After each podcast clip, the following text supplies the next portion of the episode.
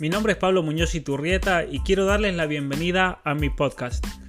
En esta transmisión hablaremos acerca del posmodernismo, cómo esta ideología se transformó en activismo radical y por qué es el fundamento de las ideologías del siglo XXI. En la descripción vas a encontrar links para comprar mis libros, para mi página web, cómo apoyar mensualmente todo este trabajo y los links a todas mis redes sociales. Muchas gracias y espero que lo disfrutes.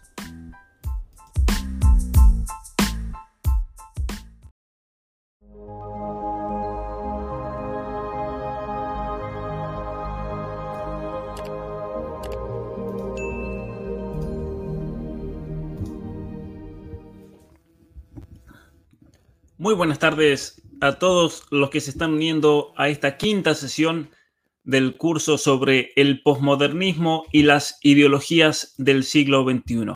En primer lugar, darle la bienvenida a todos y avisarles que este curso sigue abierto para tomarlo cuando quieran, con la posibilidad de donar, de recibir el material y de certificar para todos aquellos que quieran tener un certificado reconocido en una institución oficial de México que tiene validez incluso también para constancia laboral, como se llama allá.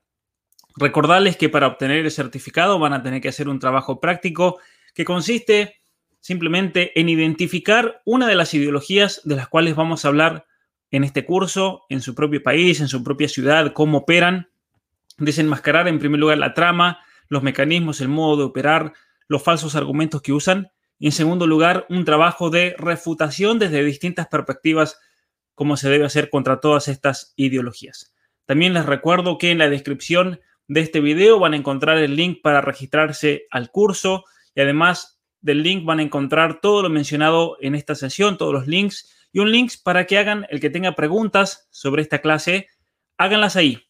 Pueden hacerlas también en el chat, pero el chat no, lo, no tengo tiempo para revisarlo eh, durante estas sesiones, así que quien quiera dejar una pregunta, vamos a hacer dentro de unos días una sesión especial para responder todas las preguntas que tengan. Así que darles la, bienvenida a todos para hablar hoy día sobre este tema, la teoría queer.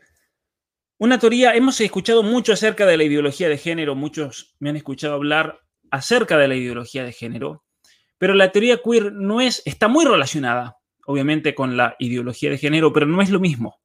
Y aquí vamos a hacer una explicación que yo espero que, sea de su satisfacción para entender qué es lo que propone este, esta teoría queer, esta ideología que es una de las que surgen del posmodernismo, por qué es una ideología peligrosísima y cómo podemos refutarla y por qué a veces es difícil para muchas personas refutar debido a que uno tiene que tener cuidado de no caer en las trampas y en las falacias que nos imponen con esta ideología.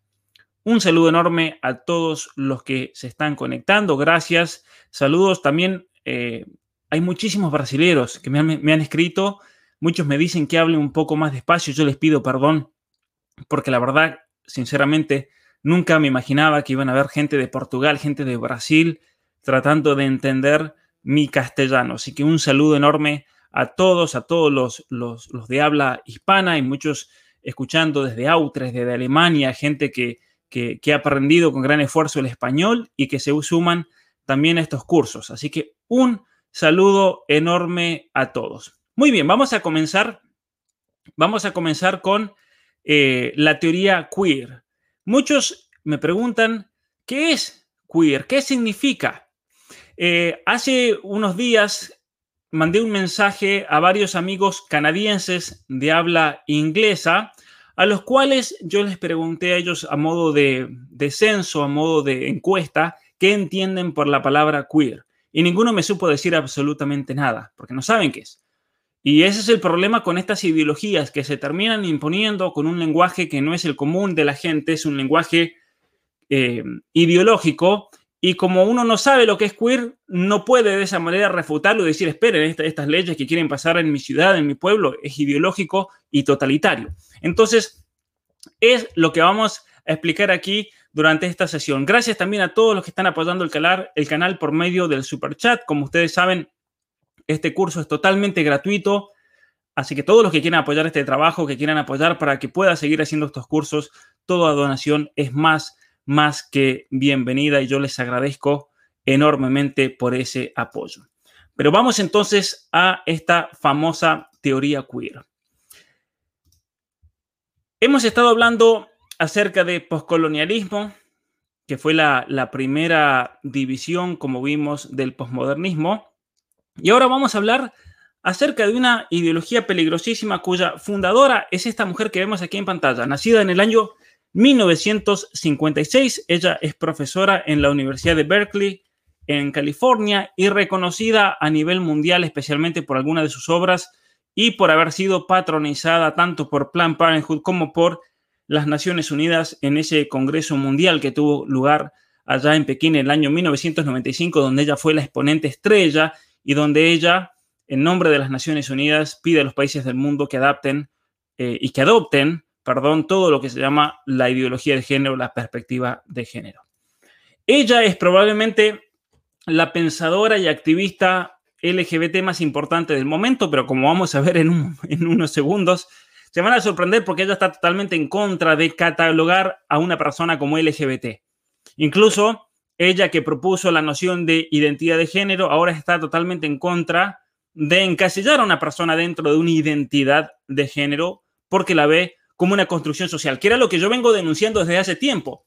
Yo me recuerdo una, una conversación con Agustín Laje, yo dije, Agustín, no hay nada que sea más construcción social que la misma eh, noción de identidad de género, la misma ideología de género. Es la construcción social más grande que existe, porque es una imposición política, legal, ideológica, que no tiene ninguna, ningún fundamento en la realidad. Y él estuvo totalmente de acuerdo conmigo. Bueno, resulta que leyendo a Judith Butler, ahora ella misma se ha dado cuenta de que ha caído en su propia trampa y ella que critica las nociones como construcciones sociales se dio cuenta que la misma teoría del género es una construcción social que debe ser deshecha. Eh, y entonces vamos a hablar, eh, no es que se convirtió y ahora realmente piensa, no, no piensa, sino que su, posesión ideológica la llevó a hundirse una, una vez más y mucho más en el fango de la ideología. Alguien decía ahí, afilen el hacha para la clase. Por favor, aquí hay que traer el hacha afilada, el hacha mental, para poder destruir estas ideologías de raíz. Ahora bien, el recorrido intelectual de esta mujer, Judith Butler, es fundamental para la formación de la llamada teoría queer. Y en base, eh, básicamente, para Butler, el género o, eh, la, noción del género, que es algo que yo le explico mejor en mi libro Atrapado en el cuerpo equivocado, es una noción ideológica, pero el género y el sexo biológico no, son para ella solamente dos cosas separadas, sino que tanto el sexo como el género son construcciones sociales. Esto es extremo, lo que ella afirma, porque muchos, muchos que postulan la teoría del género, la ideología del género, dicen, bueno, una cosa es la identidad de género y otra cosa es el sexo biológico de la persona que no tiene nada que ver con el género, pero reconocen en cierta manera el sexo como algo real porque es imposible negarlo. Bueno, una mujer como Judith Butler dice que ni siquiera el sexo es algo realmente real, es también una construcción social. Y el género para ella es algo que se actúa, es algo performativo. Ella, ella usa esa palabra en inglés, performance, es algo performativo. ¿Qué significa? A ver, para tratarlo de explicar de la mejor manera posible, de la manera más sencilla posible que, me pueda eh, ocurrir. Es como una obra de teatro.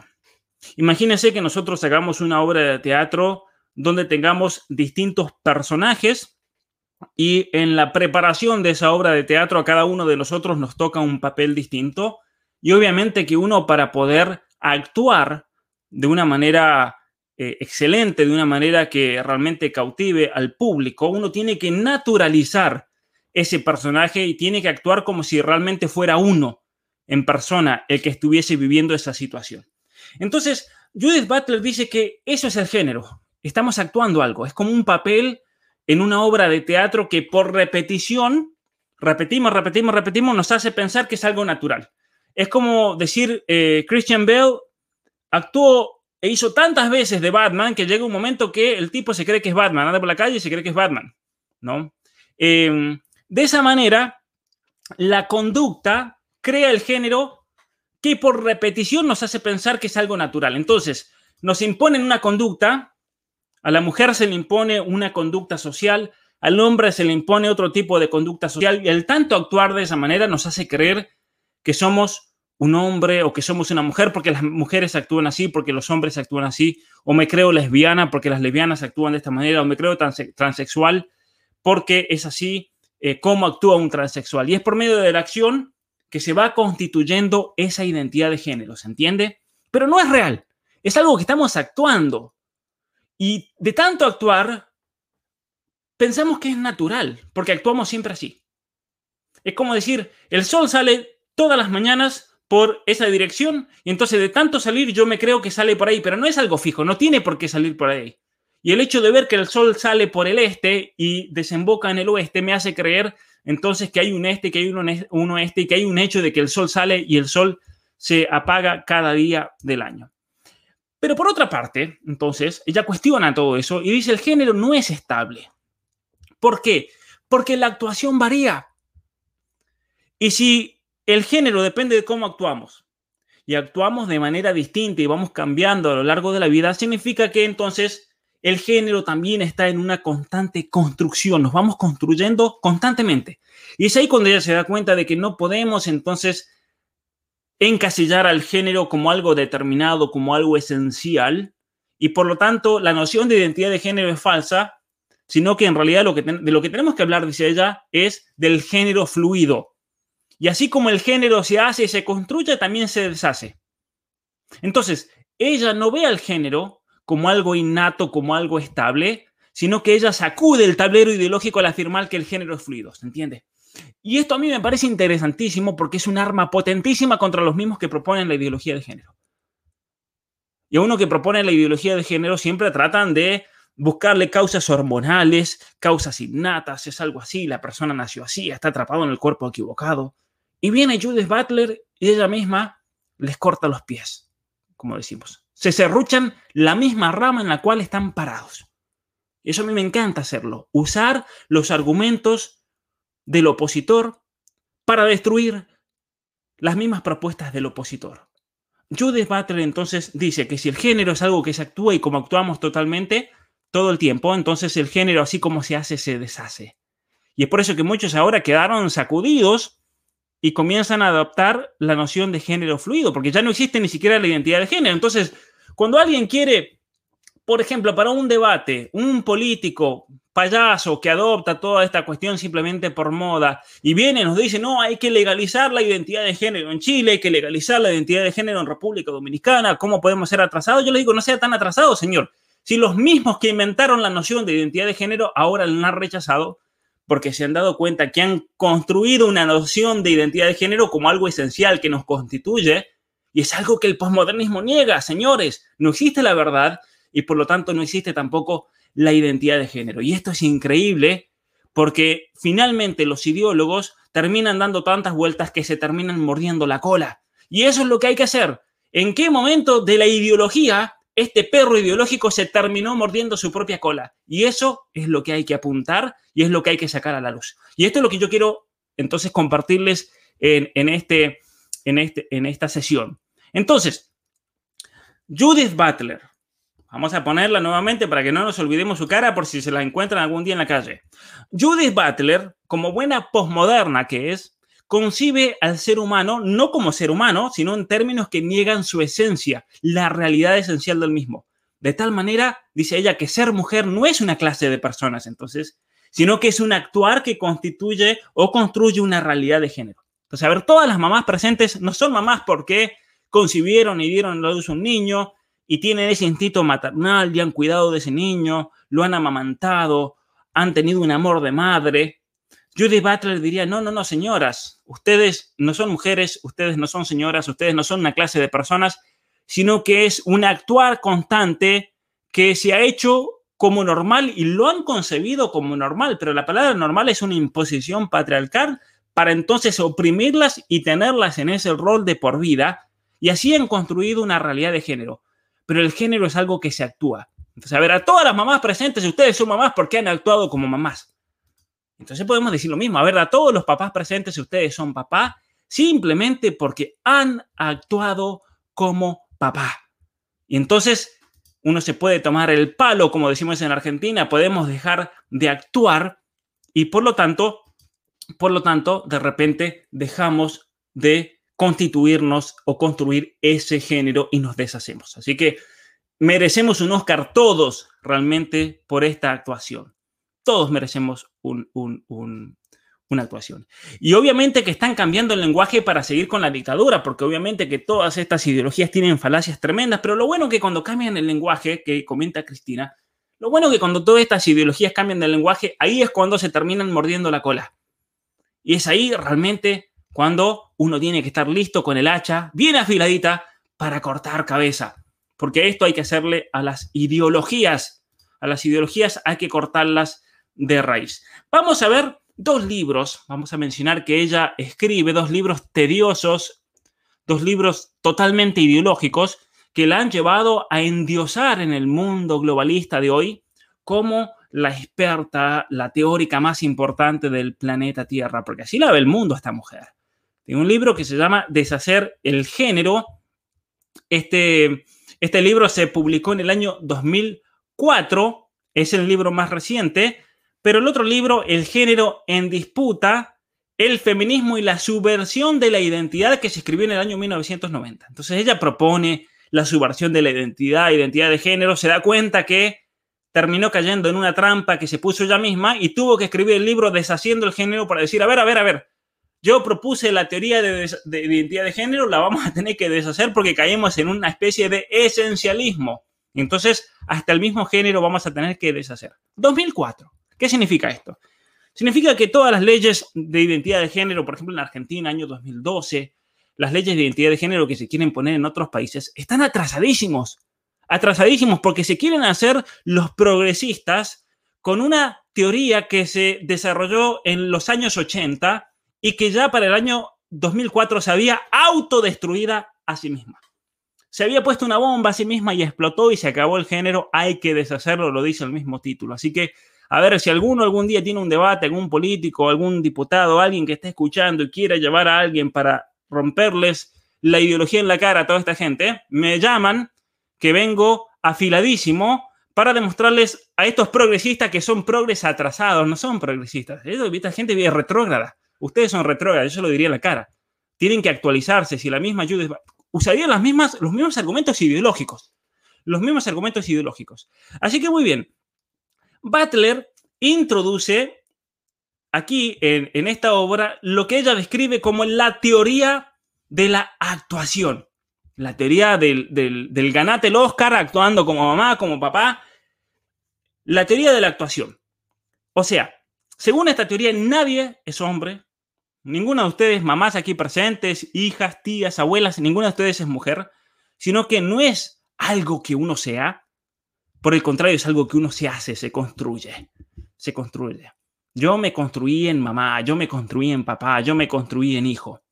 Y entonces ella dice lo siguiente, vamos a compartir aquí en pantalla. El género no es el resultado causal del sexo, del sexo como algo biológico. No es que se sigue de ser hombre, de ser mujer, de tener una constitución genética particular una actuación particular. Obviamente aquí está destruyendo y negando toda la ciencia, la neurobiología y la psicología.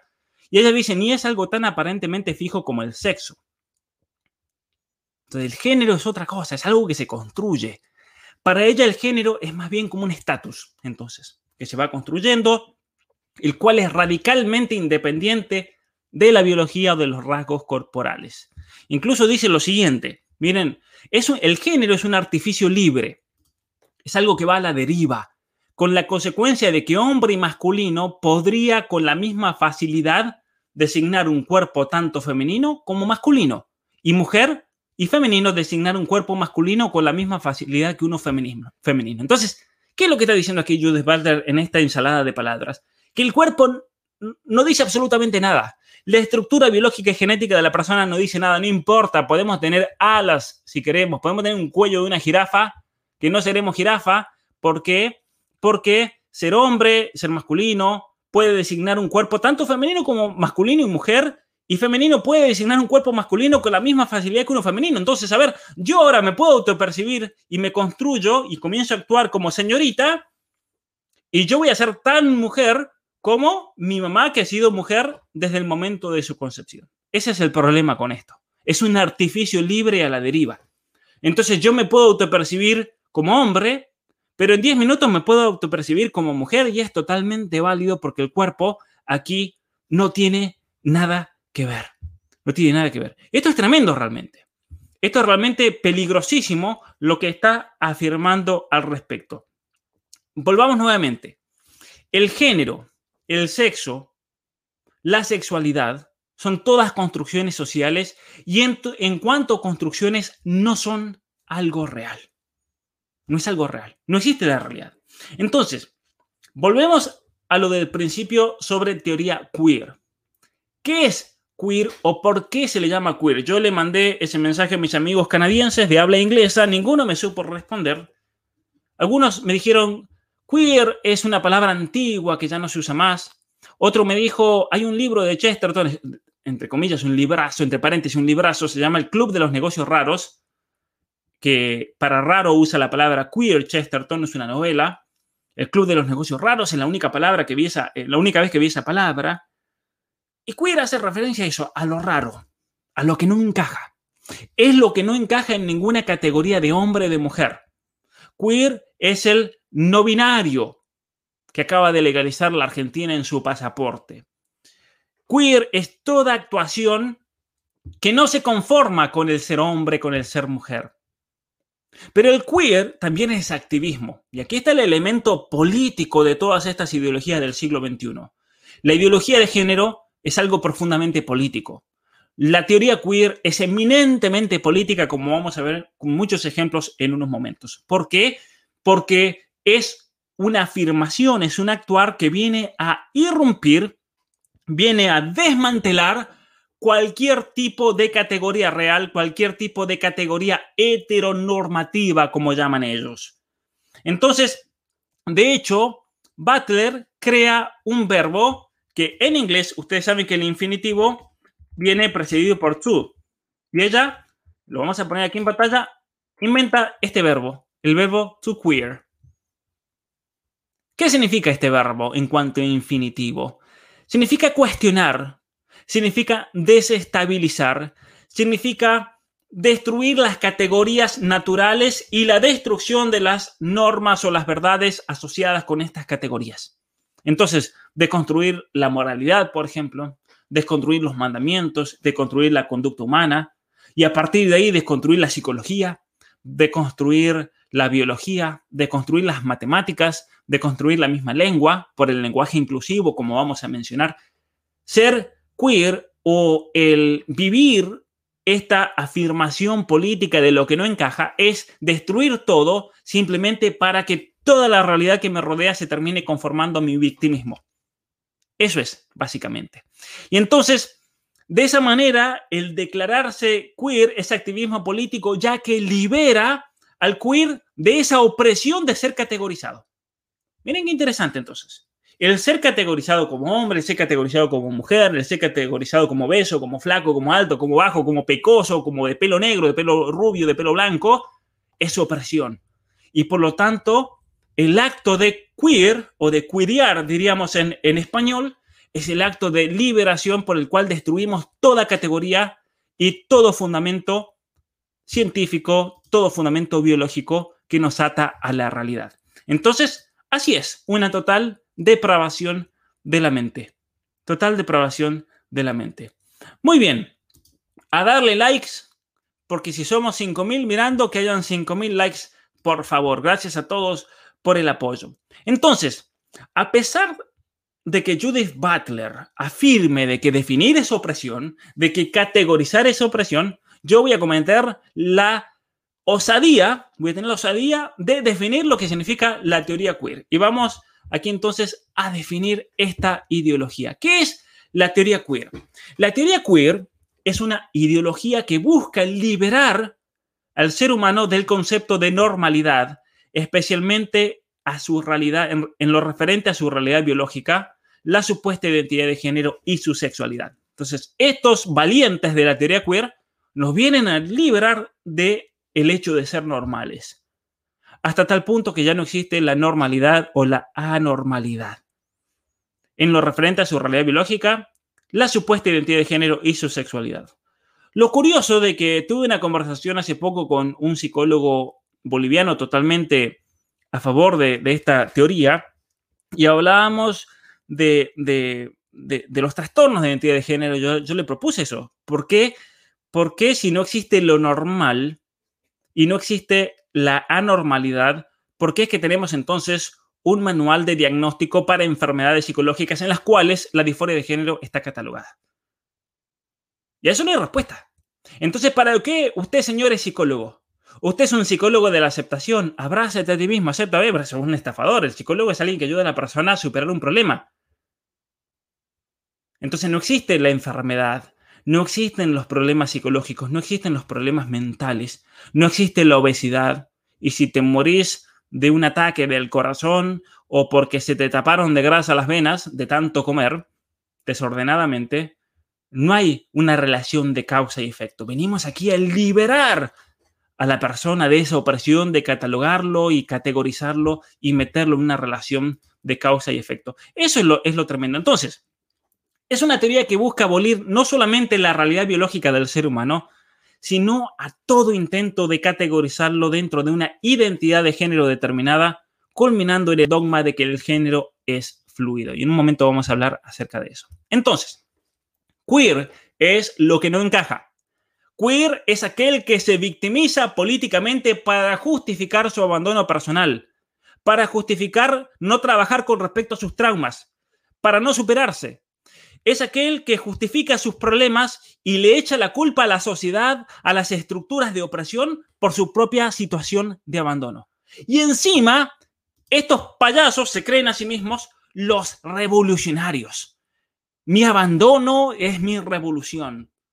Mi obesidad y mi descontrol con las hamburguesas es mi revolución. Se creen revolucionarios. Como Demi Lovato. Yo soy demasiado queer para salir de novia con un hombre. Mire qué valiente, ¿no, señorita? Usted desde que se cambió y se autopercibió como queer, usted se autodestruyó como femenina y a usted no la desea absolutamente nadie. Y no venga aquí con excusas de que ahora no salgo con un hombre porque yo soy demasiado queer para salir con una No, señora, usted, usted es lo menos apetecible que existe en el planeta Tierra desde el momento en que se declaró queer. Esa es la realidad. Y no se venga a victimizar y no le eche la culpa a los hombres. O como, como estos trans, hay toda ahora una corriente que dicen que si un hombre no quiere salir con una mujer trans, porque viene con picaporte, obviamente, ¿quién va a querer salir con, un, con, con, alguien que viene con sorpresa? Resulta que somos transfóbicos. Resulta que nosotros oprimimos. Y claro, la culpa de los problemas personales hay que echárselos al otro y encima, lo peor de todo es que ellos se creen que están liderando una revolución, cuando en definitiva no son más que nada que un producto del capitalismo consumista que dicen atacar. Entonces, queer, y no se rían tanto, mucha, mucha sonrisa por ahí, eh, queer se refiere a cualquier persona que se encuentra fuera del binario de hombre, de mujer, de masculino, de femenino, de heterosexual, de homosexual. Miren qué curioso, porque ellos también se largan en contra de los homosexuales, de la lesbiana, porque la lesbiana dice yo soy mujer, esperen, esperen, a mí no me vengan con el queer una persona que dice que es gay, espere, espere, yo soy hombracito, a mí me gustan los hombres, a mí no me vengan con nada de queer, de, de fatofóbico, de gordofóbico, ninguna de esa estupidez ideológica. Entonces, el queer es visto como una forma de desafiar los vínculos de, nuevamente, de género, de sexo y de sexualidad, pero también desafiar cualquier norma física. Miren qué revolucionario este hombre. Miren qué revolucionario se le pasó la mano con las hamburguesas, un descontrol total hasta el punto de que se tiene que poner ropa femenina para que le encaje, y encima se cree que es alguien que, como dice ahí, Fat Beach Energy, yo comparto esta energía, ¿sí? Energía de diosa, la energía y la belleza de la obesidad, la obesidad queer, tu cuerpo, tus reglas, tu camino, tu amor, tu manera de ser. Es una payasada, por Dios. Pero se creen los revolucionarios y obviamente que tienen todo el apoyo mediático y de las compañías y de las redes sociales.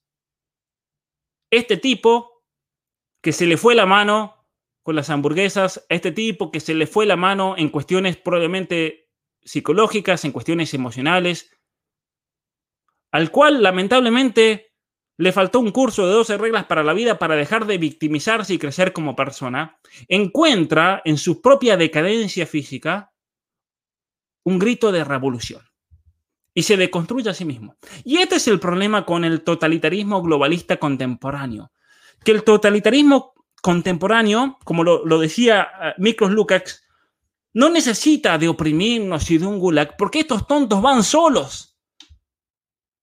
Su propia ideología ya es la trampa. Y este es el circo que estamos viviendo. Este es el circo de los revolucionarios. A esta locura hemos llegado hoy en día. Entonces, el queer desafía las normas físicas. Miren, a mí no me deja dormir. Vi esta imagen, yo no puedo dormir. No, claro, me desafío las normas físicas. ¿Yo para qué voy a entrenarme? ¿Para qué voy a hacer deporte? ¿Para qué voy a correr? ¿Para qué me voy a controlar en el comer y en la vida personal? Si este tipo, con su descontrol, revolucionó el mundo. Pero por favor. Entonces, vienen y cuestionan las expectativas de que las mujeres sean femeninas, cuestionan de que una mujer tenga atracción sexual hacia un hombre, también disputa que uno no debe caer en una categoría particular y estable. Entonces, ser queer permite que alguien sea a la vez hombre, mujer o ninguna cosa, no binario, neutro, presentarse como masculino, presentarse como femenino, o una mezcla de cualquiera de los tres, adoptar cualquier sexualidad y cambiar cualquiera de estas identidades en cualquier momento o negar que significan cualquier cosa en primer lugar. Esto no es simplemente un medio de expresión individual, sino también una declaración política sobre las realidades socialmente construidas, según ellos, del sexo, del género y la sexualidad. Entonces, miren lo que dice Judith Butler aquí para continuar. La existencia del transexual, del drag, del transgénero, de estos revolucionarios, nos hace cuestionar no solo lo que es real. Claro, miren, yo veo un transexual, uy, empiezo a dudar, seré hombre, seré mujer, seré caballo, seré jirafa. Entra en una duda existencial, pero no somos tan tontos tampoco. Nos hace cuestionar, según ella, no solo lo que es real, sino lo que debe ser.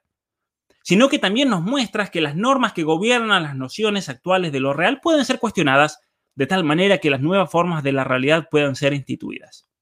Miren qué revolucionaria. Qué revolucionaria. Entonces, la existencia del transexual, del drag, del transgénero, entre paréntesis, cuyos problemas pueden ser de hecho y son explicados por la psicología y la psiquiatría, pero más allá de eso, nos hace cuestionar no solo lo que es real, lo que debe ser, sino que también nos muestra que las normas que gobiernan las nociones actuales de lo real pueden ser cuestionadas. Entonces, entonces aquí se entiende el uso de los niños trans. Sale un niño, por ejemplo, con un problema de trastorno de identidad de género, y entonces vienen todos los activistas de derechos humanos a usar políticamente el caso de ese niño, porque ese niño es un caso particular que cuestiona todo, absolutamente todo. Como en mi provincia de, San Juan, en Argentina, había una mujer que está a cargo, una mujer totalmente ideologizada y con una falta de formación aterradora, que estaba a cargo de la pastoral de los trans y toda esta cuestión. Y ella en un audio que me llegó, ella le decía a un papá, que se había quejado, que, deje de meter la ideología de, género en, el Colegio Inmaculada Concepción en San Juan, Argentina. Y ella decía, no, pero XX le decía al Señor. Pero fíjate, fíjate, si ese niño es una nena, es una nena, es, impresionante, lo ves y actúa como una nena. O sea, a esta mujer le, le lavaron la cabeza en un lavarropa de marca Judith Butler, por el cual cree que por la actuación del niño como una niña ya es niña. Y ese es el problema. En vez de preguntarse por qué el niño, que es la pregunta principal de la psicología y de la psiquiatría, ¿por qué el niño actúa como una niña? ¿Qué está pasando ahí? Capaz que es un grito del niño sobre un abuso, del rechazo de los propios padres, de tantos otros factores como explico en el capítulo 4 de mi libro Atrapado en el cuerpo equivocado. Pero no, la ideóloga, la ideóloga dice, actúa como niña, es niña. A esta mujer se le metió Judith Butler en la cabeza. Se le metió el virus intelectual, ya está. A una mujer así se le metió el virus y es muy difícil cambiar el modo de pensar de una persona ideologizada. Es muy difícil realmente y es lamentable que una persona así tenga un cargo importante dentro de una iglesia, por ejemplo, como el caso de esta mujer. Entonces, para Butler, el mismo cuerpo humano es una construcción social. Y si se entiende como algo fijo, se vuelve algo peligroso. ¿Por qué? Porque esconde en sí mismo una relación de poder contra el trans, contra el oprimido, quien manifiesta en su cuerpo la lucha para salir de la opresión. Y vamos a explicar esto entonces. Cada uno de nosotros que acepta su propio cuerpo, cada uno de nosotros que es consciente de que tiene que ejercitarse para estar saludable, para poder pensar, para no tener problemas de corazón, para no tener problemas de pulmón, que vemos al cuerpo como algo estable, como algo fijo que puede ser mejorado, el hecho de verlo así y no como una construcción social ya es un peligro porque entonces le estamos negando al trans la posibilidad de transformarse y cambiar y estamos creando una relación de poder contra el transexual oprimido. Y por eso se dice cuando uno dice los niños tienen pene, uh, transfóbico, ¿cómo va a decir eso? Porque le está negando la, posibilidad a otra persona de ser hombre sin tener un pene. Y es por eso que cuando salió ese, ese autobús en, España diciendo simplemente los varones tienen pene, las niñas tienen vulva, claro, fue un escándalo para todos estos progresistas de la deconstrucción. Porque ¿cómo va a decir eso, por favor? ¿Cómo va a decir eso si ser hombre ser mujer es totalmente independiente del hecho biológico de tener un órgano sexual u otro? Es tremendo realmente. Es tremendo. Y este es el gran problema de toda esta locura. Entonces, lo que Marcuse eh, eh, él, proponía con respecto a las perversiones sexuales como una revolución política, Butler lo traslada a la propia identidad.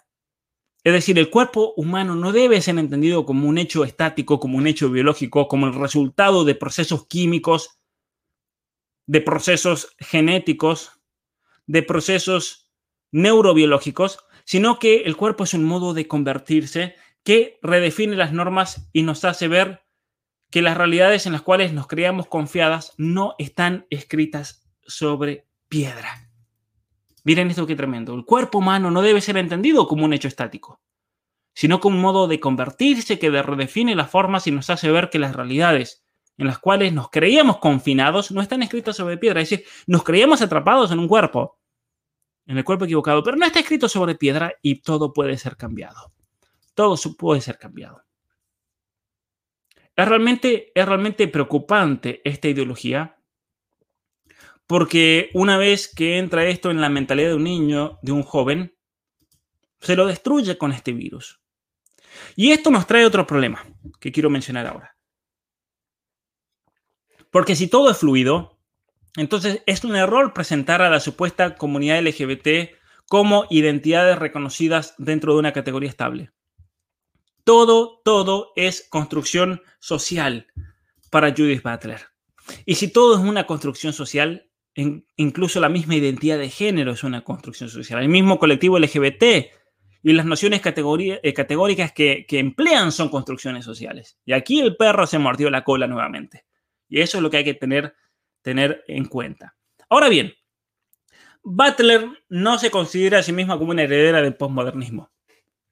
Falsamente, a pesar de que ella se basa en el pensamiento de Derrida, en el pensamiento de Foucault, además del pensamiento de Hegel y la dialéctica hegeliana, también se, se basa, y vamos a hablar en un momento, en el lingüista inglés, lo voy a poner aquí en pantalla, Austin, este lingüista John Langshaw Austin, pero por más que ella no se autodefina como, como, como posmoderna, no hay problema porque la incoherencia y la imposibilidad de definirse son centrales en la teoría queer de Judith Butler. Es decir, ella busca rechazar todo tipo de definición, de categorización sobre ella misma, de tal manera que el objetivo del posmodernismo explicado por Butler es entender qué cosa, las estructuras de poder, como lo decía Foucault.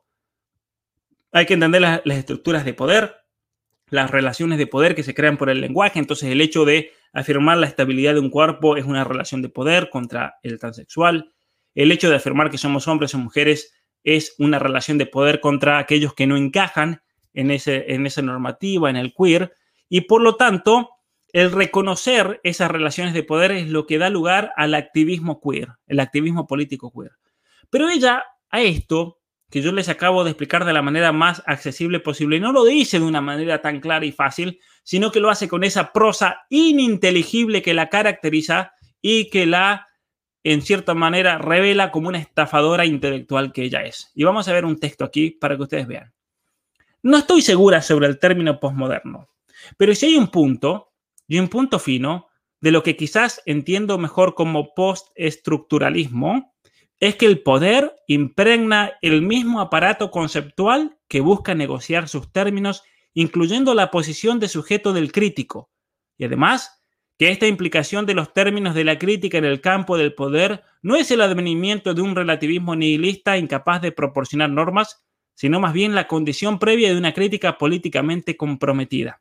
Clarísima la señora establecer un conjunto de normas que están más allá del poder o de la fuerza es en sí mismo una práctica conceptual poderosa y contundente que sublima, disfraza y extiende su propio juego de poder mediante el recurso a tropos de universalidad normativa. A ver, a ver, ¿qué dijo esta estafadora serial? Lo que dijo esta estafadora en estas palabras que suenan académicas e inteligentes hasta tal punto que no la entendió nadie, y está bien que no lo hayan entendido, lo que ella dijo es lo siguiente, que las relaciones de poder se establecen por medio de un aparato conceptual, de una máquina de, armar conceptos, que es la civilización occidental. Y entonces, cuando formamos categorías, cuando formamos nociones, palabras para significar realidades, y que por otra parte invisibiliza y destruye otras manifestaciones del actual, lo que estamos haciendo es crear relaciones de poder. Estamos sublimando, estamos disfrazando, extendiendo el juego del poder por medio del recurso de tropos, de palabras, de universalidad normativa. Entonces, cuando decimos ser humano, ¿qué significa esto? No se entendió nada. ¿Qué significa esto? Significa que si nosotros usamos una noción universal, somos seres humanos y yo digo, Pablo Muñoz y Turrieta dice, todos los que están aquí en este chat, son todos seres humanos, porque todos tenemos ciertas eh, características esenciales y accidentales necesarias de esa naturaleza que nos constituyen dentro de la especie animal político, animal racional. Y por lo tanto, tanto eh, Luis Diego como Esteban, como María, como Freddy, todos son seres humanos. Y ahí lo que Judith Butler dice, no, no, señores, usted lo que está haciendo es disfrazar su propio juego de poder por el recurso de nociones supuestamente universales y normativas, el hecho de que todos somos seres humanos. Esto es lo que le dice. ¿Sí? Pero es una estafadora. ¿Y cuál, cuál es el tema con esto? ¿Cuál es el tema? Que luego van todas las feministas babosas a escucharlas a Judith Battle cuando va a Argentina, por ejemplo, y van todos los periodistas babosos y todos los aliados feministas faltos de, falda, como, como, digo, van a, escucharla a, Judith Butler. Y claro, la mujer esta habla con una, uh, le dije mujer, la ofendí, me va a denunciar ante el Tribunal de Derechos Humanos de la provincia de Ontario. Y esta mujer em, resulta que habla con un lenguaje ininteligible, totalmente oscuro, abstracto, con palabras muletillas, relaciones de, poder, opresión, normativo. De aquí, miren, ustedes podrían escribir cualquier cosa aunque no tenga sentido, pero metan estas palabras cada dos renglones y las feministas se van a babear. ¿Y por qué se van a babear? Porque no entienden absolutamente nada, pero sin embargo, para no quedar como estúpidas, asienten y dicen qué inteligente lo que dice esta mujer. Cuando lo que dice esta mujer es una estafa monumental, es una estafa totalmente, totalmente monumental. Entonces, entonces, no hay que definir el sexo, no hay que definir los géneros, no hay que definir la sexualidad. Definir en sí mismo es convertirse en una fuerza opresiva en lo que podríamos llamar la violencia de la categorización. Miren ustedes, un nuevo tipo de violencia, la violencia física, psicológica, sexual, la violencia simbólica, que es lo que han inventado estos, estos estafadores, y tenemos ahora la violencia de conceptualización o de categorización. El hecho de decir los hombres, los hombres tienen pene, las niñas tienen vulva, eso es violencia de categorización. Entonces, por eso también la, la teoría queer es tan difícil y complicada de criticar, porque tiene un lenguaje oscurísimo realmente. Y porque, por principio, la teoría queer, por más que yo la he definido en, en esta clase, escapa a toda definición y hace de la ambigüedad su método preferido. Entonces, ¿cuál es la función de la filosofía para esta gente? Cuestionar. Simplemente cuestionar absolutamente todo. La tarea es interrogar qué autoriza el movimiento teórico que fundamenta y qué es lo que precisamente excluye o anula. Entonces, como un método, la teoría queer lo que tiene que hacer es, veamos un movimiento teórico que fundamenta y qué es lo que excluye o anula y le vamos a dar una especie, de privilegio a todo lo que excluye o lo que anula. Y por eso dentro de la política actual se le dan privilegios a los supuestamente oprimidos. ¿Por qué? Porque han sido excluidos o anulados en el movimiento teórico, por ejemplo, del cristianismo o de la civilización occidental. Hay que cuestionar absolutamente todo. Entonces, si la función de la teoría queer es cuestionar todo término y toda definición, entonces esto significa que se debe cuestionar a la misma teoría del género y sus nociones, tal cual. Y eso fue lo que ella se da cuenta cuando escribe Deshacer el género. Tenemos que, incluso la teoría del género, la ideología de género. Se debe cuestionar a la misma noción de identidad de género porque al definir se constituye una relación de poder. Y por eso, y aquí viene la gran payasada del momento, porque como se han dado cuenta de esto, entonces, ahora, ¿qué han salido a decir todos estos payasos estafadores del género? La ideología de género no existe, es un invento conservador. Porque claro, como ellos mismos la definieron, como ellos mismos crearon la teoría del género, como si lo hubiéramos creado nosotros, como si lo hubiera creado el Papa Benedicto XVI cuando denunció la ideología de género. No, señores. La teoría del género es una estafa que la crearon ellos mismos, pero cuando se mordieron la cola, ahora han salido a decir cosas como esto. La extrema derecha quiere venderte una teoría sobre el sexo y el género que no existe. Es que de repente ahora la teoría del género no existe. La ideología del género, señores, no existe porque, claro, se mordieron la cola. Entonces, en este artículo publicado en Quartz por Ana Campoy, afirma que la ideología de género es una teoría de la conspiración que no existe. Y en otro artículo de Animal Político, dice que el término ideología de género fue concebido por el ala religiosa para desinformar sobre derechos de mujeres y personas LGBTI. Miren qué curioso, es un invento nuestro. ¿sí? El concepto surge del ala religiosa. La ideología de género no existe. Claro, porque si existe, cae en una contradicción posmoderna, de no poder definir. ¿sí? Y miren lo que dice otra estafadora de la UNAM de México, Karina Bárcenas, Investigadora del instituto, si, la conocen, mándenle esto, por favor. Karina Bárcenas, investigadora, ¿qué investigará esta mujer? Del Instituto de Investigaciones Sociales de la Universidad Nacional Autónoma de México, definió a la ideología de género como una estrategia de desinformación que se emplea en redes sociales y entre grupos de la sociedad civil para popularizar un discurso que va en contra de derechos de mujeres y de la comunidad LGBTI. O sea, nosotros inventamos la ideología de género ahora, señores. Porque claro, es un discurso y el discurso siempre es opresión. Entonces, se dieron cuenta que estuvieron propagando un discurso a izquierda y a derecha y lo siguen haciendo, pero en cuanto se lo notan, ah, no, no, espera, espera, el discurso no, nosotros no. Eso es invento de la, religiosa, eso es invento de los grupos de WhatsApp, de grupos de la sociedad civil, de con mis hijos no te metas. Ellos son los que inventaron la teoría del género. No, señores, pero los libros de Judith Butler, ¿quién los escribió? lo escribió lo escribió el, pastor Mercado de la Argentina que está detrás de Con mis hijos no te metas. No, señores. Lo escribió Cristian Rosas en Perú. No, señores. Esa basura ideológica la crearon los mismos ideólogos del género. Agustín Laje no inventó la teoría del género, simplemente él y Nicolás Márquez reconocieron todo este esta basura ideológica pseudo intelectual, la pusieron en un libro, y dijeron, mira esta es la basura de la nueva izquierda, del ala feminista radical y del género hoy en día. Yo no inventé la ideología de género cuando escribí Atrapado en el cuerpo equivocado, simplemente agarré los presupuestos de estos ideólogos y los desmonté uno por uno por medio de la ciencia y la filosofía. Entonces, pero claro, como ellos pisaron el palo al haber elaborado un discurso que terminó siendo opresor y hegemónico, bandera, incluso es objetivo de las Naciones Unidas. Miren qué oprimidos que son, que las mismas Naciones Unidas con su Agenda 2030 nos imponen esos objetivos de la teoría del género, señores. Entonces, todo debe ser reconstruido, incluso la idea de identidad de género, lo que abre la puerta a esto. La noción de género fluido, señores. Con ustedes, la primera familia de género fluido, dependiendo de su ánimo, son hombre o mujer.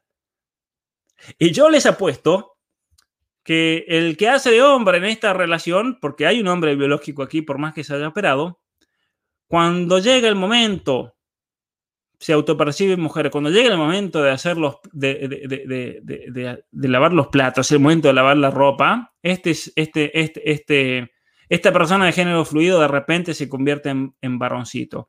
Una de las maravillas del género fluido es que depende del ánimo o los sentimientos. Y como esto cambia a lo largo de los días, a lo largo de las horas de un día, así fluctúa el género. Como nos educa este artículo sobre Nicky y Lucy Draven y su hijo Starcloud en Inglaterra. Y ellos son tan libres, tan libres, que respetan a ese niño al no quererle imponer un género por tener simplemente cuatro años y que sea ese niño el que decida lo que va a hacer. Pero miren qué curioso, Luis nació hombre, pero se encuentra en el proceso de cambio de sexo para convertirse en mujer.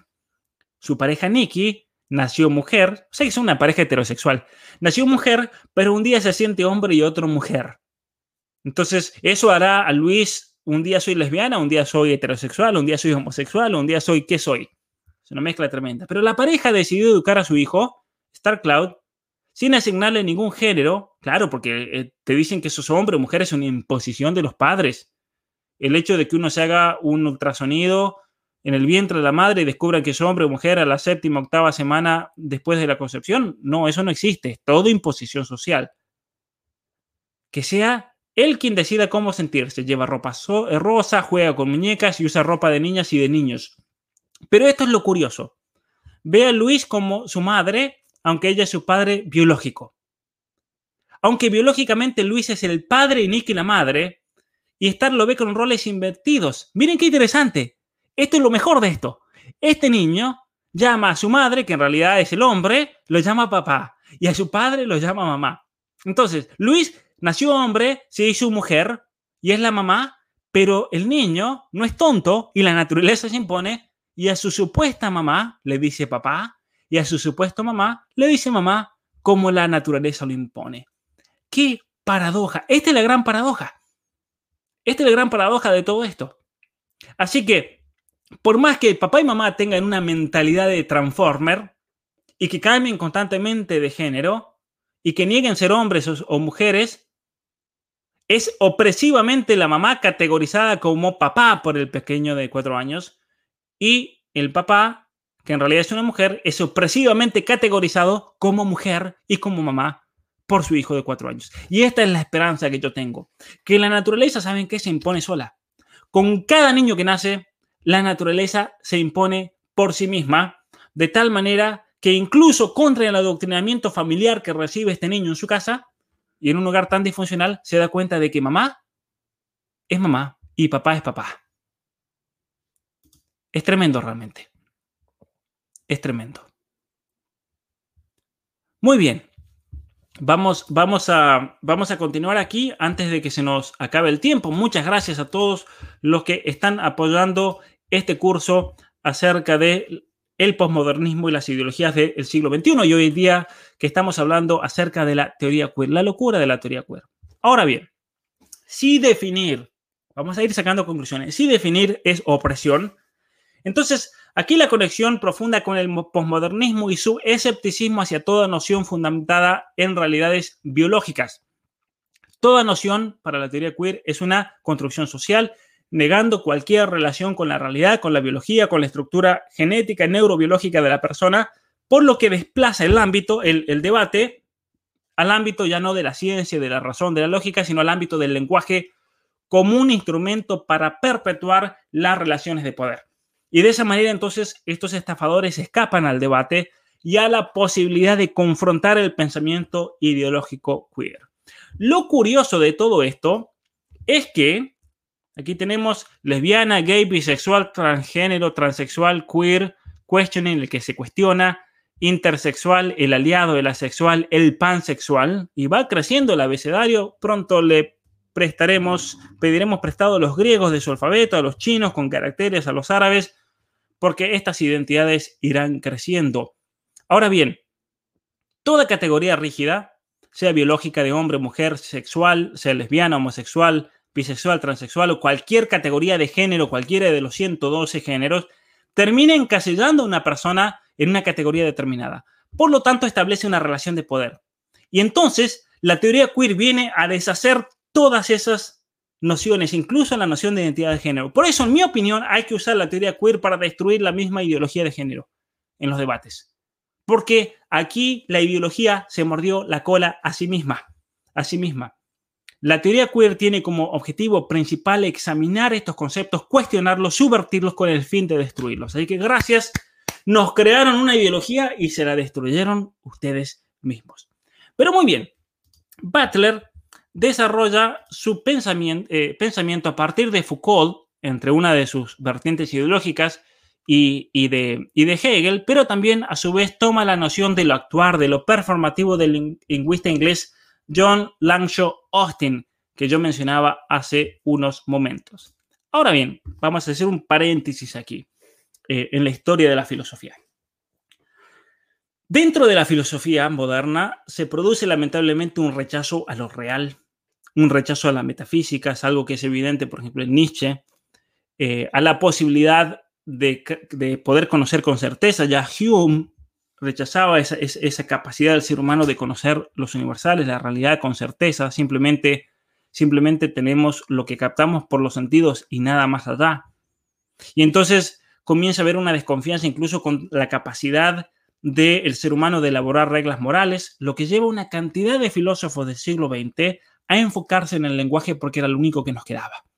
Y eso ocurre de manera especial en la filosofía moral o en la ética filosófica, ya que a partir de Hume se considera que hay dos tipos de juicios morales, aquellos que podemos contactar con los sentidos y aquellos que no podemos contactar con los sentidos. Y por lo tanto, los juicios universales no los podemos contactar con los sentidos y por lo tanto no son verdaderos.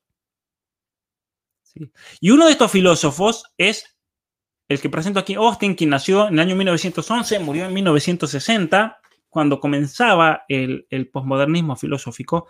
Él era profesor de filosofía moral en la Universidad de Oxford y él prestó particular atención a la filosofía del lenguaje por dos razones particulares. Primero, porque el lenguaje es algo que lo usamos siempre en toda actividad humana y aparte porque es obviamente una herramienta fundamental para la filosofía, para explicar, para dar un curso. Pero aparte porque en esa época hay, hay, hay todo una concentración en abandonar la metafísica, la moral y dedicarse a la cuestión del lenguaje en el siglo XX.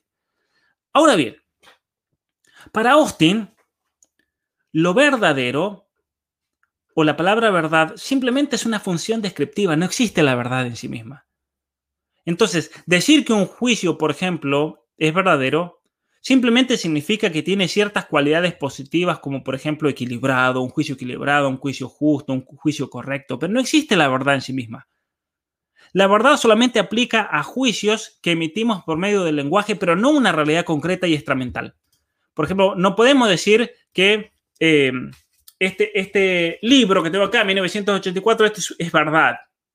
No es verdad eso. Lo que es verdad es mi, es mi juicio, que tiene connotaciones eh, que son equilibradas. Por ejemplo, yo digo que este libro es de color rojo, blanco, negro. Entonces es algo equilibrado porque, claro, menciono distintos colores, pero se queda ahí. No existe la verdad extramental. Es simplemente una cuestión en relación al lenguaje.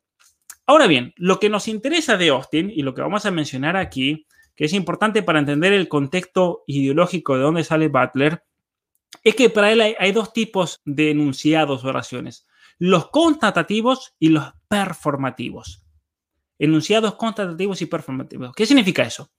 Que los enunciados constatativos son los que describen la realidad, solamente la podemos describir, no podemos decir que algo es verdadero. Entonces yo digo 1984 es un libro impreso en papel con tapa blanda que tiene 318 páginas que fue impreso en Inglaterra en el año 2018, que costó tanto dinero. Simplemente estoy describiendo al libro. Pero nada más, es un enunciado que constata algo, una realidad.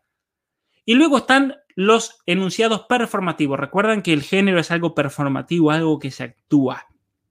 Un enunciado performativo es algo que crea o transforma una realidad. Por ejemplo, cuando uno va al altar en el matrimonio y le dice a su esposa, te tomo como mi mujer, te acepto como mi mujer eh, por toda la vida. Entonces, esa mujer inmediatamente, cuando ella responde ese contrato y ella dice, yo te acepto, sí acepto como, como esposo, entonces se convierte por medio de ese enunciado performativo, se transforma esa realidad y uno comienza a, vivir en el matrimonio, por ejemplo. O por ejemplo, cuando, eh, cuando el Titanic fue echado al agua y el capitán fue y con una botella golpeó en, en, en el barco, estrelló la botella contra la popa y dijo, llamo a este barco el Titanic. Y a partir de ese acto, ese barco se comenzó a llamar Titanic. O cuando uno va a bautizar a un niño en la iglesia, le echan el agua, le dicen, yo te bautizo, Juan, Juan José te bautizo, eh, y sigue. Entonces, esos son juicios performativos. Eh, ¿no? Todos estos ejemplos son enunciados performativos porque no describen algo, sino que afirman algo como obvio y no lo cuestiono, dice Austin. No se cuestiona. Entonces, son ese tipo de enunciados que construyen una realidad. Eso es eh, la performatividad. Y Foucault el, pensador postmoderno francés toma la noción de performatividad de Austin, ya que esa distinción era muy útil al momento de hablar del lenguaje como algo que crea la realidad, elemento central del postmodernismo. Entonces, el lenguaje, por medio de enunciados performativos, por ejemplo, establece relaciones de poder. Por medio de enunciados constatativos, eh, el que tiene el poder determina qué se puede conocer y qué no. Entonces, ahora vamos a a un libro que mencionábamos en la sesión número 2 acerca de vigilar y castigar, acerca del biopoder. Ahí hablábamos que una de las modalidades sobre la vida de los individuos es el biopoder, por ejemplo, cuando se aplica la disciplina al cuerpo del individuo para hacerlo útil, para hacerlo dócil a la vez. Hablábamos, recuerda en esa sesión, de que él consideraba las cárceles, los hospitales, las escuelas como las instituciones por las cuales se controla el cuerpo de las personas y se los hace útiles y dóciles para una sociedad determinada.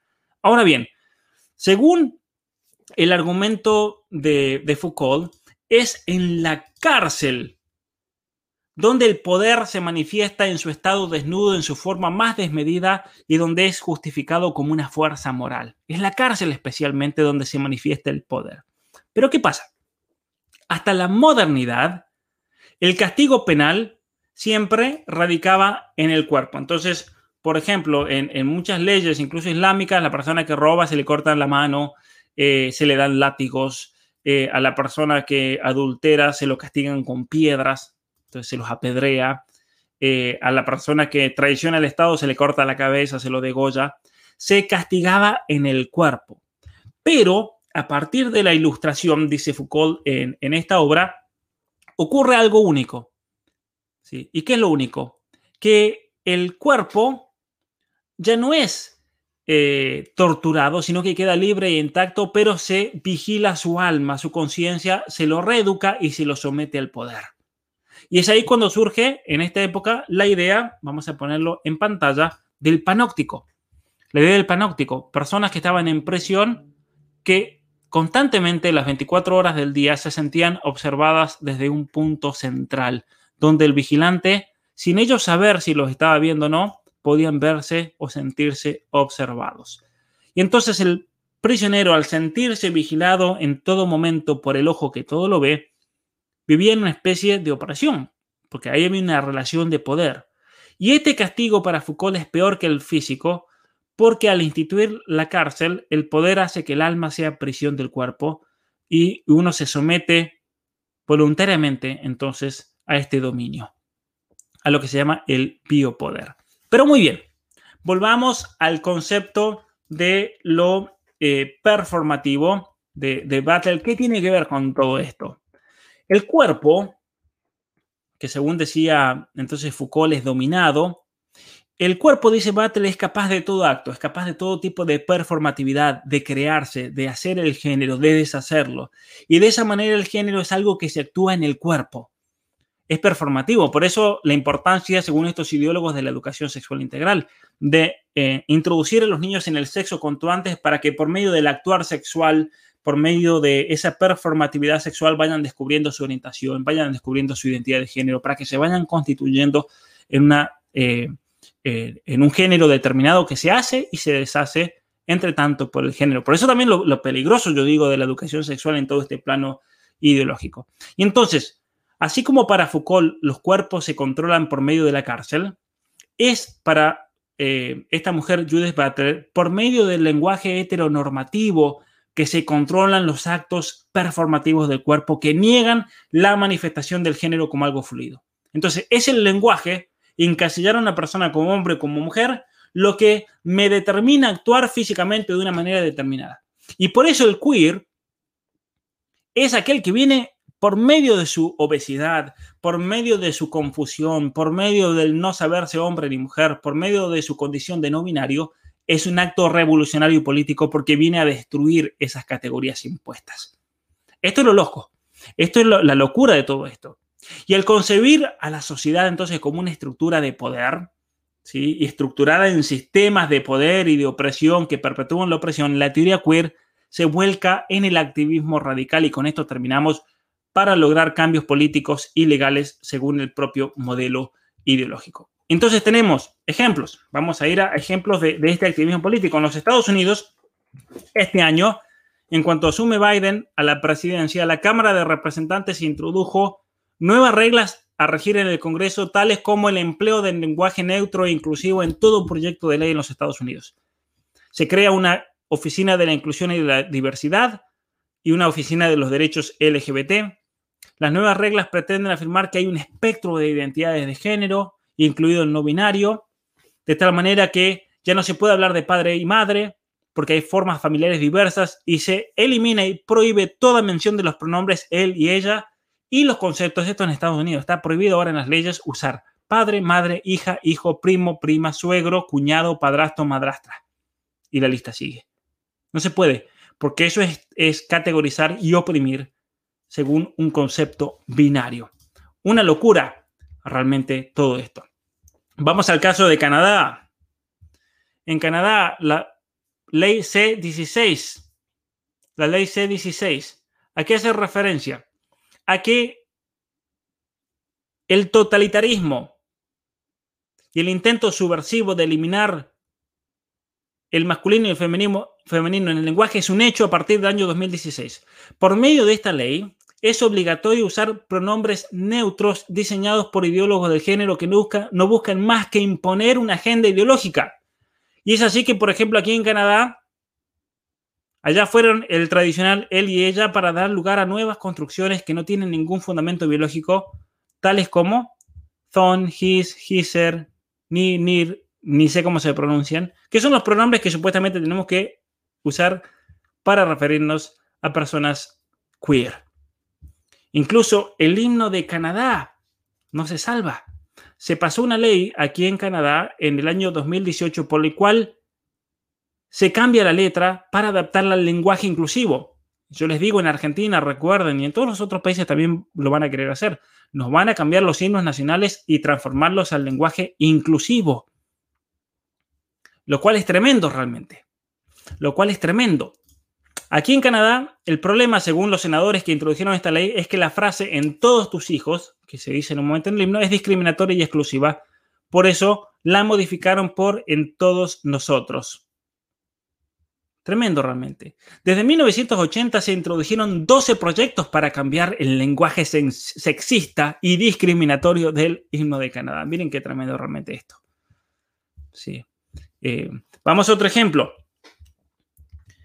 Eh, la Comisión de Derechos Humanos de la provincia de Ontario en Canadá.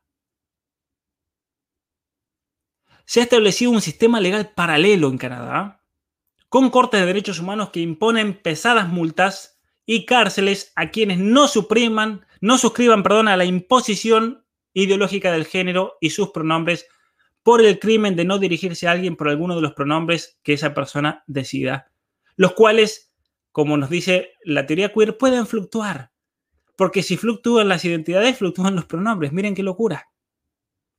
¿Sí? Y muchos me dicen, no, eso no existe en Canadá. Incluso gente que vive aquí en Canadá, que ven los videos para atacarme y viven en otro mundo esta gente no se da cuenta que esto tenemos aquí en la ley. ¿Sí? Es una ley. La ley, dice ahí, reconoce que cada uno, todas las personas tienen el derecho de autoidentificarse en el género que prefieran y el misgénero, el, de, el, equivocarse de género es una forma de discriminación que obviamente está penada por la ley. Abajo dice, sí, los pronombres de género neutro tal vez no son tan conocidos, no se saben cómo pronunciar, pero es obligatorio, es obligatorio. Y si una persona no sabe qué pronombre usa la otra persona, es obligatorio en Canadá usar el pronombre they. hasta que la persona nos indique qué pronombre prefiere. Es una locura realmente. Por eso Jordan Peterson se levantó en contra de esta locura. En Argentina la educación no se salva para nada tampoco, como muchos saben. Bueno, acá tengo, perdón, el caso de la ciudad de Nueva York. Quien no se dirige a una persona con el pronombre que corresponde a su género puede ser multado hasta con 250 mil dólares. Aquí un artículo de Washington Post. Lo mismo en California. Aquí está la ley en California. Lo voy a poner el link. Ley número 219 de California, donde uno puede ser enviado a prisión por la misma razón. En la Argentina la educación no se salva. Tenemos incluso manuales, libros, debatir sobre el lenguaje inclusivo, la importancia. Esto es adoctrinamiento absoluto en la Argentina. En Argentina ya hay establecimientos educativos que en sus tres niveles, primario, secundario y terciario han aprobado el uso del lenguaje inclusivo en el aula, en los exámenes, en los trabajos académicos. Una agrupación escolar incluso afirmó en la Argentina que lo que hacen es escuela pública, popular y feminista, es decir, llevar la revolución al aula. Este manual es de la ciudad de Buenos Aires del año 2019. Y aquí se le enseña a los estudiantes a usar el lenguaje inclusivo que se configuró como una alternativa para dar cuenta de la diversidad de géneros y escapar del sistema binario del español. Esto lo hizo Juntos por el Cambio para todos los fanáticos que defienden a Macri y su, y su, aparato político como la salvación de la Argentina ante la dictadura acá, que es una dictadura total. No, señores, son toda la misma basura. Y aquí se afirma que los alumnos, gracias a este manual, pueden aprender sobre identidad de género y los géneros no binarios. Incluso las tareas son diseñar memes para explicar qué es el sexismo en el lenguaje, la intersexualidad, las diversidades de género. Esto es una locura realmente. Y vayamos a México. Presentan traductor del lenguaje inclusivo Ibero ante Red Universitaria de Géneros. La Universidad Iberoamericana, institución jesuita y supuestamente católica, pero como toda institución jesuita, es lo más anticristiano que existe, anunció en enero de este año y con mi amigo Juan Dabdub de México hicimos una, un vivo sobre este tema, lo pueden ver en mi canal aquí de YouTube. La creación de CADI, ¿qué es? Es un traductor de lenguaje inclusivo. Entonces, uno escribe un trabajo académico, un doctorado, un máster, una tesis, y lo pone por este traductor, y el traductor identifica automáticamente todas las palabras que estén masculinas, y a toda palabra masculina le da dos o tres opciones inclusivas. Lo gracioso es que lógicamente tendría que hacer lo mismo con las palabras femeninas que excluyen a todo varón. Pero no. El trasfondo no es solamente ideológico, sino ilógico. Además de ser una excusa para imponer la ideología de género por medio de la academia. Así que un saludo a estas tres estafadoras. Si las conocen, les envían este video. Eh, muy bien. Por último, aquí terminamos. 1984. Este libro que tengo aquí.